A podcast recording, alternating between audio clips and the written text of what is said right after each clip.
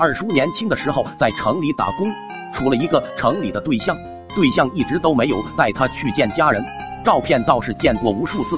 那时候还不像现在这么开放，两人一直是神交状态。生日那天，对象说晚上要给他庆生，到时候给他一个大大的惊喜。听到有惊喜，二叔以为终于要突破神交，进入更深层次的亲密接触，所以这天工作起来是格外的卖力，兴奋的都忘记了午饭时间。要不是肚子提出严正抗议，估计二叔能干一整天。到食堂一看，太好了，今天黄豆烧肉和萝卜汤。于是要了一大盘黄豆烧肉和一大盆萝卜汤，美滋滋的吃了起来。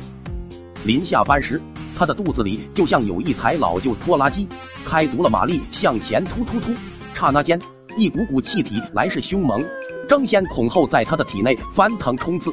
他赶紧跑到没人的地方，开始还夹紧皮燕子，不好意思的轻声吟唱，但是憋着放实在难受。皮燕子不受控制的一松，立马就变成了凯歌高奏。在回家的路上，不停的放了很多的屁。快到家了，肚子好受了很多，觉得应该不会再出什么问题了。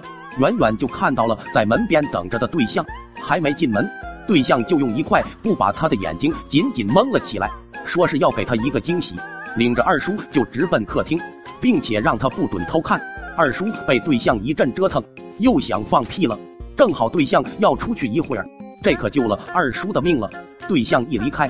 二叔就抓紧时机，侧身抬腚，把全身的力量都集中在丹田之中，一发力，砰的一声把屁放了出去。这个屁放的不仅声势浩大，而且气势磅礴，那味道比臭鸡蛋过之而无不及，臭的二叔几乎不能呼吸。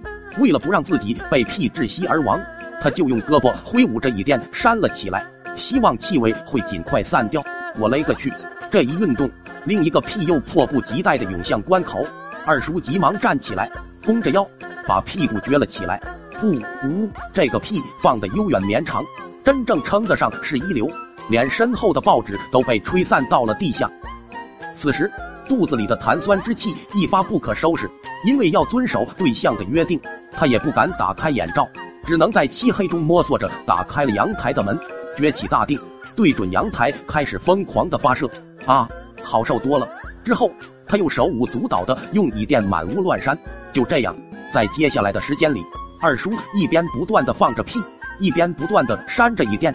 终于，在对象回来之前，肚子里的老窖已经排放的差不多了。他迅速的整理了一下头发，开始优雅的微笑着等着亲爱的对象来带给他惊喜。当对象移走了遮在他眼睛上的布时，二叔当场石化。只见对象的家人捂着鼻子站在阳台上。正尴尬而不失礼貌的对他微笑。